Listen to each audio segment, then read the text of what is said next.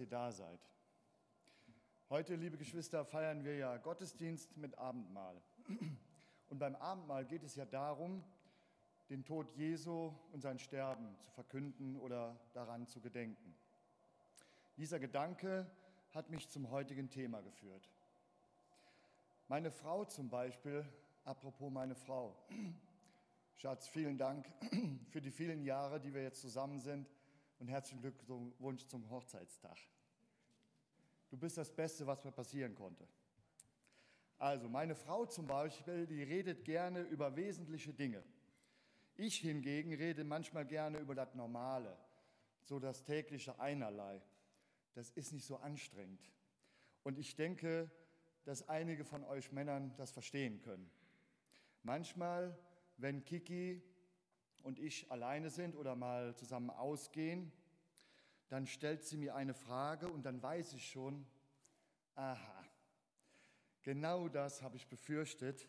Jetzt muss ich mich schon wieder voll konzentrieren und nachdenken, wenn ich mit dir rede. Ich drücke mich schon mal ganz gerne vor solchen Gesprächen.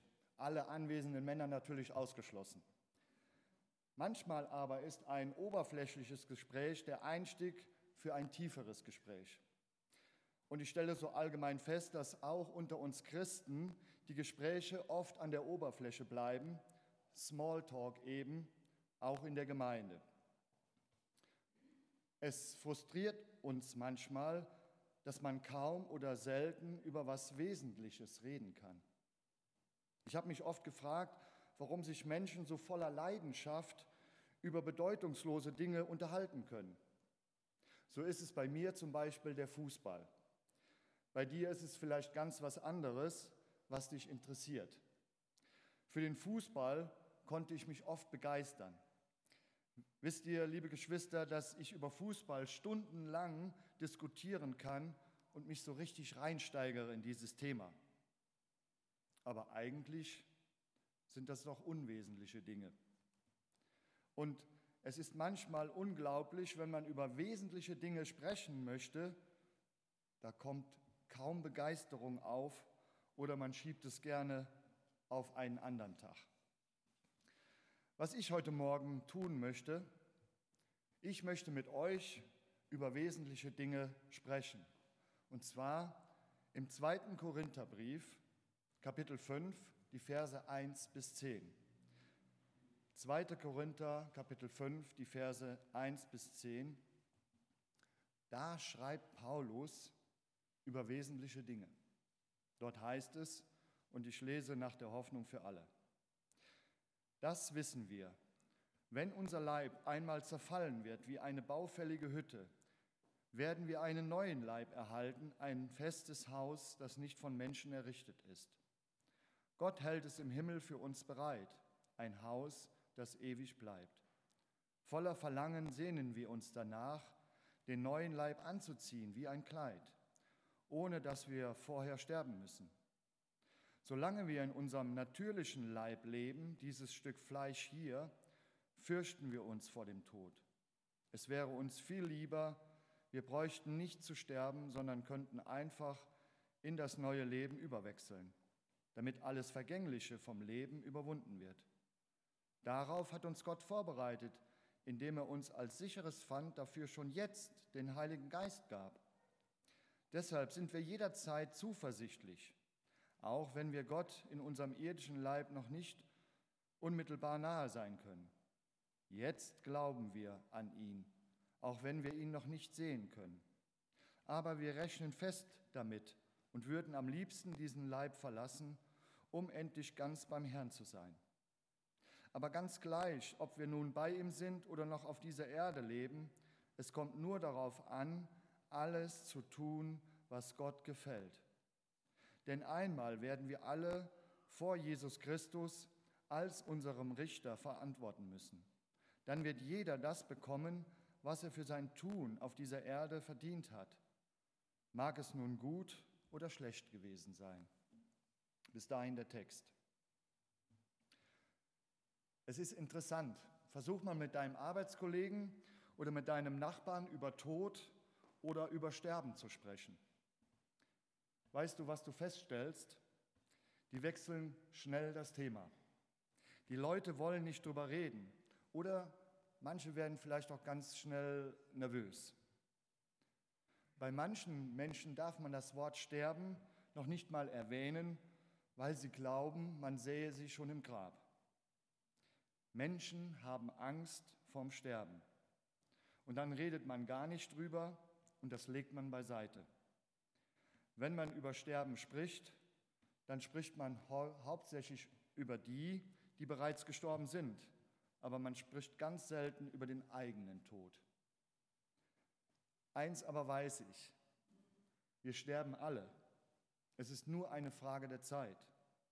Entweder heute, nächste Woche, in zehn Jahren oder in 30 Jahren. Der Unterschied ist 30 Jahre, nicht mehr und nicht weniger. Wir sterben. Hast du schon mal drüber nachgedacht? Dazu fiel mir die Jahreslosung ein von 2013. Ich war ganz erstaunt, dass es schon so lange her ist. Wir haben hier keine bleibende Stadt, sondern die zukünftige suchen wir. Hebräer 13, Vers 14. Ist das wirklich so? Sind wir bereit für das Zukünftige? Leben wir dementsprechend? Suchen wir die zukünftige Stadt? Ich denke, wir alle waren schon mal auf einer Beerdigung, vielleicht von Angehörigen oder Bekannten. Wie ist es dir dabei ergangen, als du vor dem Sarg standst, als du mit den Leuten sprachst, vielleicht auf der Nachfeier?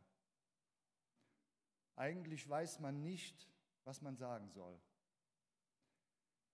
Ist euch schon mal ein Versicherungsvertreter begegnet, der Lebensversicherungen verkaufen wollte? Ich denke ja. Die laufen einem manchmal regelrecht die Bude ein. Auch wenn ich schon eine habe, am liebsten würden sie mir noch eine verkaufen. Wisst ihr, was interessant ist? Was die immer sagen? Die sagen, Peter, du musst schon mal über deine Zukunft nachdenken. Du musst eine Versicherung haben, falls dir etwas passiert. Man weiß ja nie. Wisst ihr was? Die sprechen immer von falls. Das ist eigentlich Blödsinn. Das Problem ist nicht, falls es passiert, sondern die Frage ist, wann es passiert. Die reden immer von, falls es passiert, dann brauchst du eine Lebensversicherung. Das ist Quatsch. Es passiert. Nichts ist so sicher wie der Tod. Aber irgendwie glauben wir immer, dass alle Menschen sterben müssen, nur wir nicht. In Psalm 90, Vers 12 lesen wir etwas Interessantes. Dort heißt es, Lehre uns bedenken, dass wir sterben müssen, auf dass wir klug werden. Ich habe mal eine Frage. Möchtest du ein kluger Mensch sein? Dann lass uns heute Morgen mal drüber nachdenken. Du stirbst. Das ist so. In meiner Zeit als Gemeindeleiter, da steht man das ein oder andere Mal bei jemandem am Sterbebett und man begleitet oder erlebt so die letzten Stunden eines Menschen. Was mich dabei beeindruckt hat, ist, dass man mit ihnen über wesentliche Dinge reden konnte, weil sie wussten, bald vor ihrem Schöpfer zu stehen. In unserem Text, die ersten fünf Verse, da lesen wir, das wissen wir, wenn unser Leib einmal zerfallen wird wie eine baufällige Hütte, werden wir einen neuen Leib erhalten, ein festes Haus, das nicht von Menschen errichtet ist. Gott hält es im Himmel für uns bereit, ein Haus, das ewig bleibt. Voller Verlangen sehnen wir uns danach, den neuen Leib anzuziehen wie ein Kleid, ohne dass wir vorher sterben müssten. Solange wir in dem, unserem natürlichen Leib leben, dieses Stück Fleisch hier, fürchten wir uns vor dem Tod. Es wäre uns lieber, wir bräuchten nicht zu sterben, sondern könnten einfach in das neue Leben überwechseln damit alles Vergängliche vom Leben überwunden wird.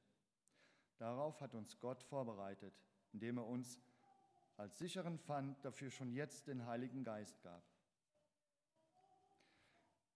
Dieses irdische Zelthaus, dieses Stück Fleisch, unser Körper, das ist nur vorübergehend. Es ist eine Übergangslösung. Das werden wir wieder abgeben und dann bekommen wir ein neues Zelt, einen neuen Leib. Das Problem, liebe Geschwister, das wir heute haben, ist, dass wir glauben, dass dieser Leib das Einzige ist, was wir haben. Dass dieser Leib das Einzige ist, worauf es ankommt. Aber das ist falsch. Warum investieren wir so viel Energie in diesen Körper und warum investieren wir so wenig Energie in unser ewiges Wohlbefinden? Wisst ihr warum? Weil wir nicht wirklich glauben, dass dieser Körper vergeht. Wir glauben, wir sterben nicht. Hypothetisch gesehen wissen wir es schon, das ist klar. Aber wir rechnen nie damit. Dazu eine kleine Geschichte. In alter Zeit war es Sitte, dass, man, dass sich vornehme Leute zu ihrem Vergnügen Hofnarren oder Spaßmacher hielten. So hatte einst ein Graf einen Narren. Er überreichte diesem einen Narrenstab mit den Worten, behalte ihn so lange, bis dir jemand begegnet, der dich an Dummheit noch übertrifft. Dem kannst du diesen Stab weitergeben. Einige Jahre später wurde der Graf schwer krank. Als der Narr hörte, dass sein Herr bald sterben müsse, besuchte er ihn und fragte, Graf, wohin führt dich dein Weg? Weit, weit fort, erwiderte der Graf. Ja, und wann wirst du wiederkommen? In einem Monat? wollte der Narr wissen. Nein, gab der Graf kleinlaut zu. Ja, in einem Jahr vielleicht. Nein, auch nicht in einem Jahr. Ja, wann denn? Etwa niemals? forschte der Narr weiter. Niemals, bestätigte der Todkranke. Und was für eine Vorbereitung hast du für deine lange Abreise getroffen? Gar keine, musste der Graf zugeben. Was? Du gehst für immer fort und bist ganz unvorbereitet, wunderte sich der Narr.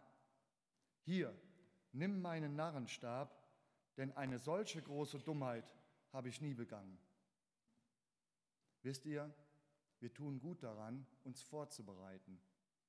Vorzubereiten, dass wir hier keine bleibende Stadt haben. Paulus spricht hier ganz offen über das irdische Zelt und über das himmlische Haus, das wir einmal bekommen werden. Und so wie, dieses, so wie dieser Körper hier, in dem wir stecken, optimal geschaffen ist für ein Leben auf dieser Erde, so wird der himmlische Körper, der himmlische Leib optimal geschaffen sein für unser Leben im Himmel. Paulus schreibt uns, in diesem irdischen Haus seufzen wir beschwert. Wir seufzen, solange wir in diesem Körper sind. Kennst du Leute auf dieser Erde, die seufzen? Kennst du Leute, die beschwert sind?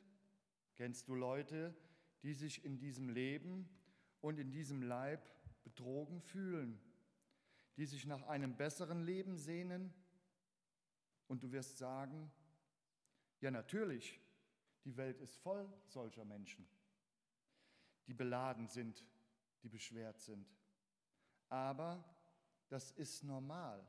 Wisst ihr warum? Weil dieses irdische Leben den Menschen niemals zufriedenstellt.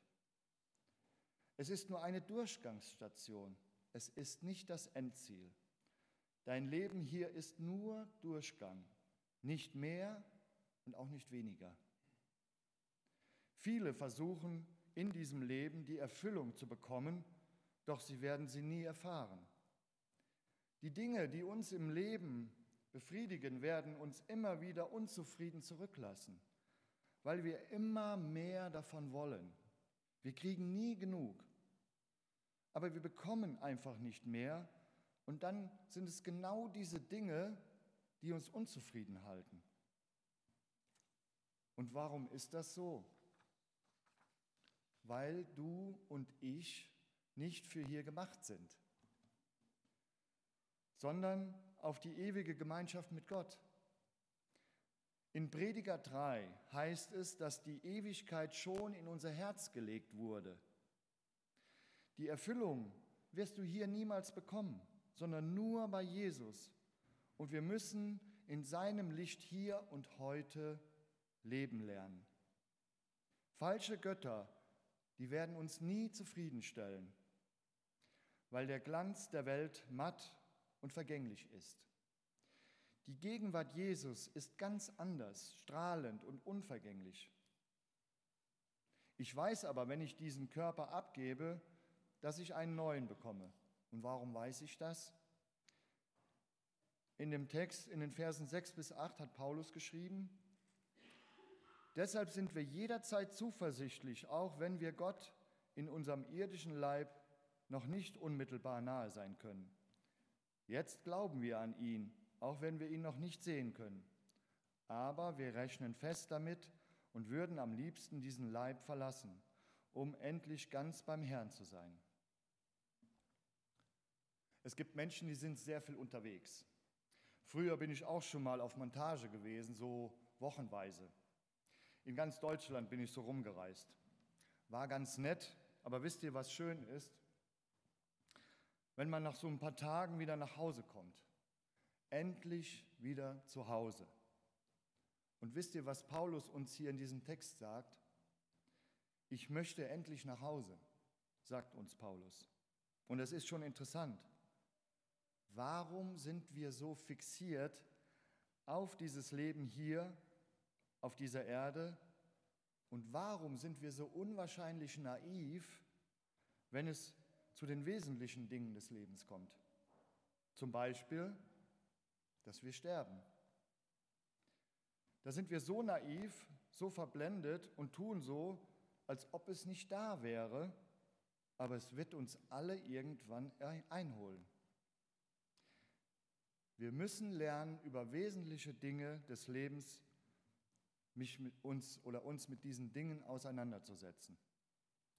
Und Paulus sagt in Vers 5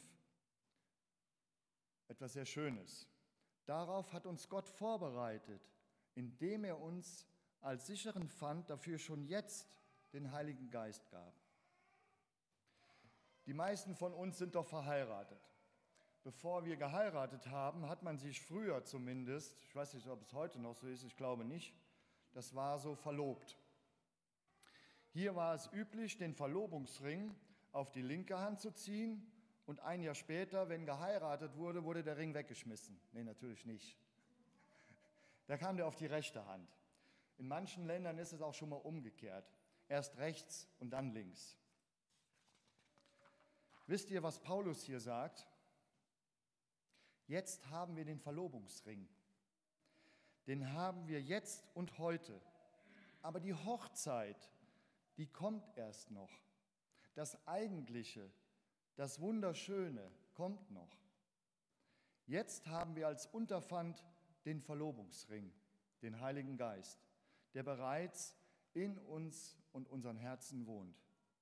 Mit anderen Worten, wir sind vergeben.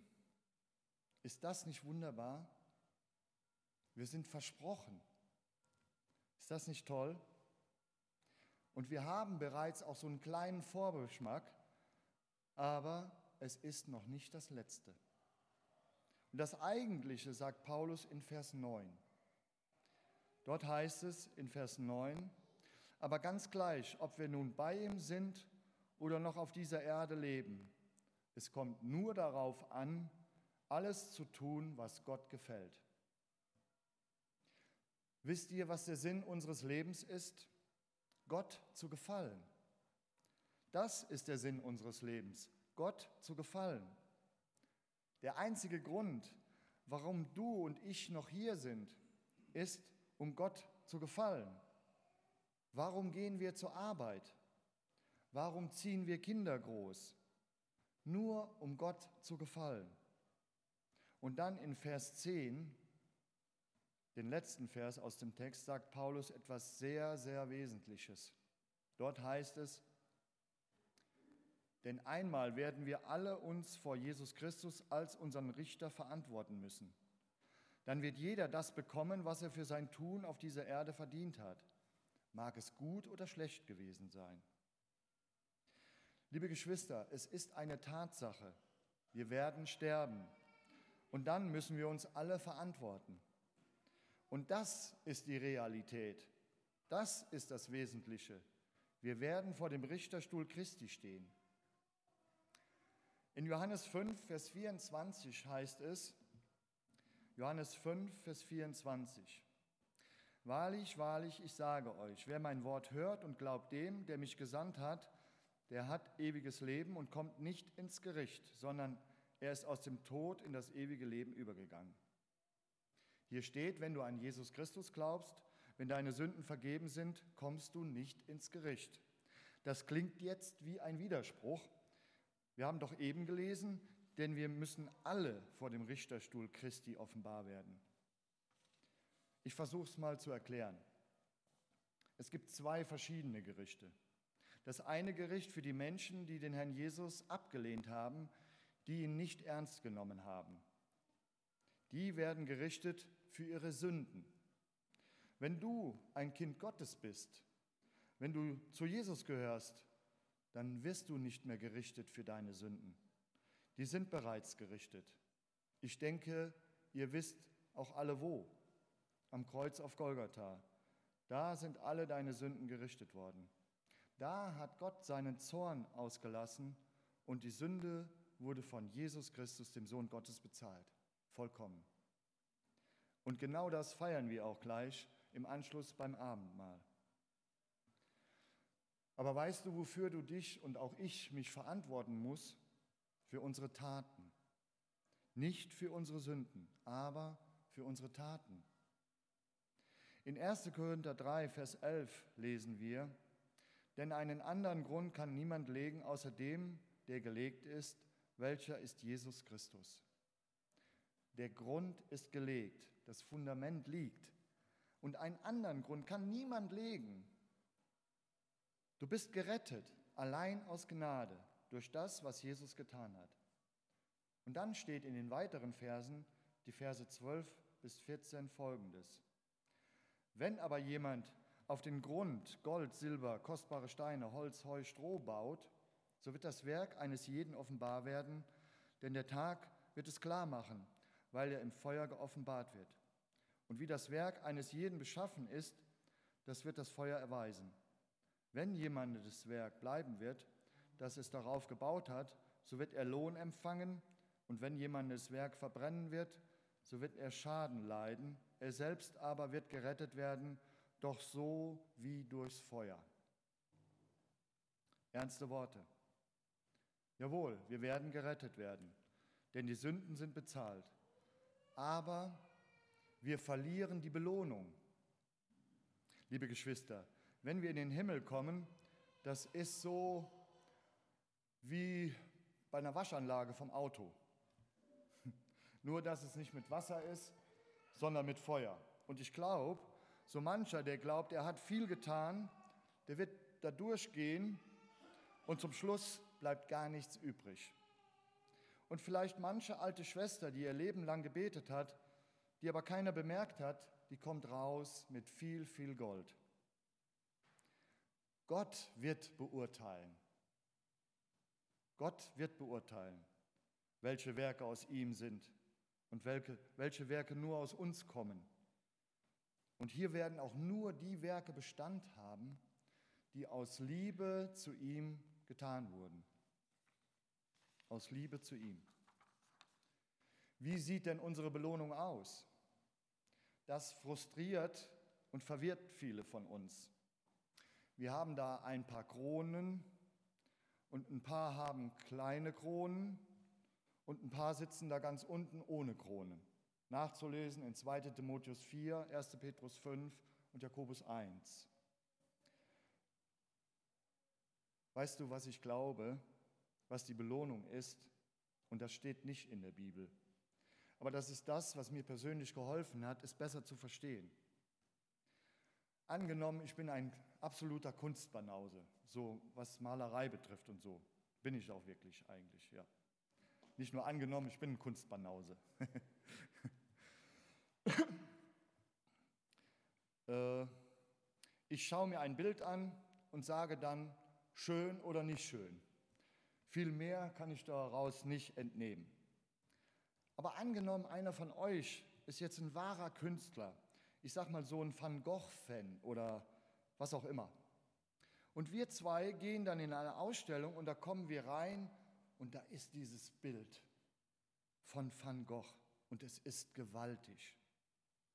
Ich schaue mir das Bild an und sage, ja, nicht schlecht, wo ist das nächste? Und gehe weiter. Und du kommst rein und bist ein absoluter Liebhaber. Du stehst vor dem Bild, siehst jedes kleinste Detail, fällst fast in Ohnmacht. Nach drei Stunden gehst du dann vielleicht langsam weiter. Du und ich. Wir haben beide dieses Bild genossen. Mir hat es auch gefallen. Ich weiß nicht, wie, wie, sehr es, wie sehr du es genossen hast. Und du weißt auch nicht, wie sehr ich es genossen habe. Aber das Maß, wie lieb du Kunst hast, wird bestimmen, wie sehr du dieses Gemälde genießt. Ich wiederhole, das Maß, wie sehr du Kunst, wie lieb du Kunst hast, wird bestimmen, wie sehr du dieses Gemälde genießt. Und ich glaube, wenn wir einmal vor unserem Herrn Jesus stehen, da werden einige vor, vor ihm stehen und sagen, danke Herr Jesus, dass du für mich gestorben bist. Wo ist der Kaffee und wo ist der Kuchen? Und einige werden vor Jesus stehen und können nicht mehr weggehen, weil sie ihren Herrn und Heiland gefunden haben, für den sie gelebt haben und der ihr Leben ist. Und ich glaube, das ist die Belohnung. Das Maß, wie sehr du von der Gegenwart Jesu überwältigt und ergriffen bist. Oder auch nicht. Aber wir müssen alle vor den Richterstuhl erscheinen. Das ist Realität. Und das ist etwas Wesentliches. Paulus schreibt, und damit komme ich zum Schluss, in 2. Korinther 6, Vers 1, 2. Korinther 6, Vers 1, als Mitarbeiter aber ermahnen wir euch, dass ihr die Gnade Gottes nicht vergeblich empfangt. Ich habe so das Gefühl, dass viele Christen die Gnade vergeblich empfangen, weil sie es versäumt haben, für den Herrn da zu sein, ganz da zu sein für ihn. Um das zu vermeiden, sollten wir uns wieder neu bewusst werden, dass wir nicht für hier gemacht sind, sondern für den Himmel und die Gemeinschaft mit Gott, dem Vater. Lasst uns Schätze im Himmel sammeln und lasst uns erkennen, dass dieses irdische Leben, diese Hütte, dieser Leib abgerissen wird, so wie es im Text hieß. Ich hoffe, dass wir jetzt verstehen, warum es diesem Leib oder in diesem Leib so beschwert ist zu leben. Ganz einfach, weil wir nicht für hier gemacht sind. Und vielleicht verstehst du jetzt, warum dich die Dinge dieser Welt auch niemals befriedigen können oder befriedigen werden, weil du nicht für hier gemacht bist. Und hast du gewusst, dass du einmal vor deinem Schöpfer dieser Welt dich verantworten musst?